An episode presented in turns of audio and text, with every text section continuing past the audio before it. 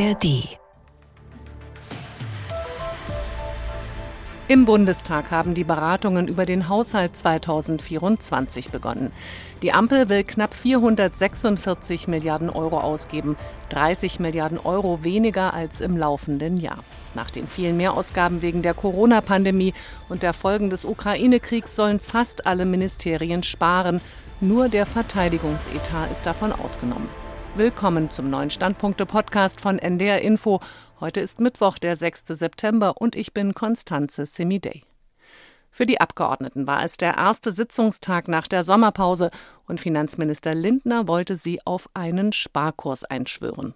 Vererbt der arme Onkel Schulden, kann man das Erbe ausschlagen. Beim Bundeshaushalt funktioniert das nicht. Und deshalb haben wir auch eine moralische Verantwortung gegenüber denjenigen, die nach uns kommen. Ulrich Schönborn von der Nordwestzeitung hat Lindners Haushaltspläne exklusiv für NDR Info kommentiert und er wirft dem FDP-Politiker Sparen mit der Rasenmähermethode vor. Fakt ist, die großen Krisen der Zeit schränken die Handlungsfreiheit ein. Die immensen Ausgaben für die Bewältigung der Corona-Krise wirken in Zins- und Tilgungslasten nach. Der Ukraine-Krieg hat die Notwendigkeit der Landesverteidigung und den desolaten Zustand der Bundeswehr je offenbart. Doch die Bundesregierung sollte zumindest glaubhaft zeigen, dass sie den Ausgabenzwängen mehr als Pauschalkürzungen und Schattenhaushalte entgegensetzen kann. Der Haushaltsentwurf zeigt weder klare Prioritäten bei drängenden Problemen jenseits des Ukraine-Kriegs, noch wird er flankiert vom politischen Willen, die enormen finanziellen Belastungen strukturell anzugehen. Die Ampel hat keine Vision für einen Umbau des Rentensystems, für einen Abbau von Subventionen und gegen die ausufernde Bürokratie, die nicht nur die wirtschaftliche Entwicklung lähmt, sondern den Staat selbst auch Unsummen kostet. Der Haushaltsentwurf steht nicht für Aufbruch und Zuversicht, sondern für Durchwurstelei. Er steht nicht für Kosteneinsparungen, sondern für Kostenstreichungen.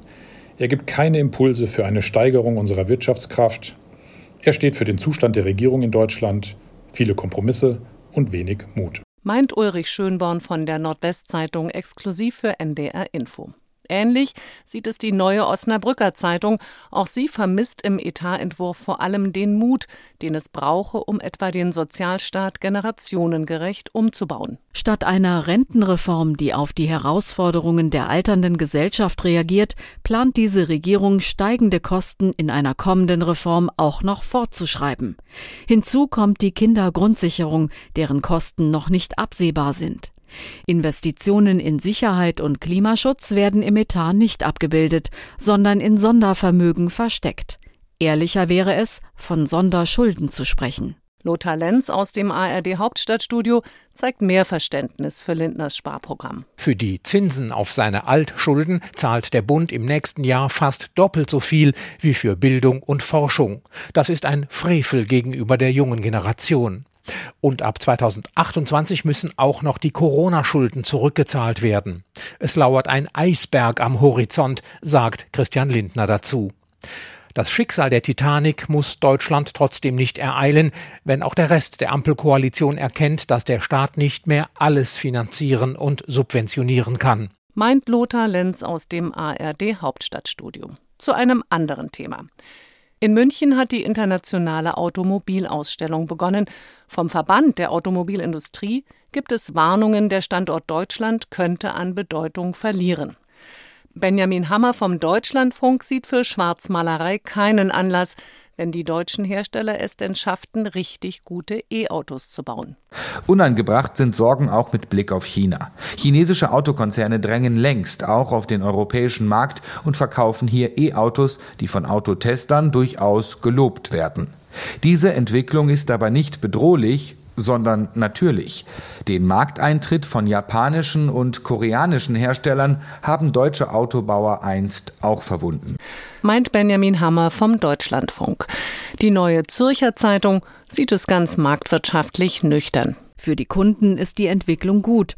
Wettbewerb belebt das Geschäft und sorgt für bessere und günstigere Produkte. Darüber freuen können sich übrigens auch die Kritiker des Verbrennungsmotors und die Klimaschützer.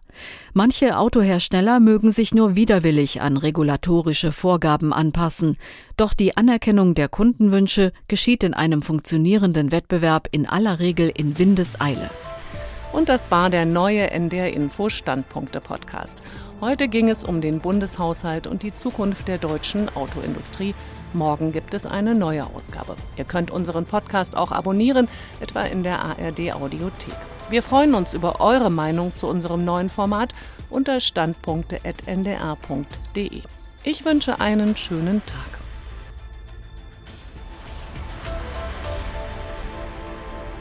Ein Podcast von NDR Info.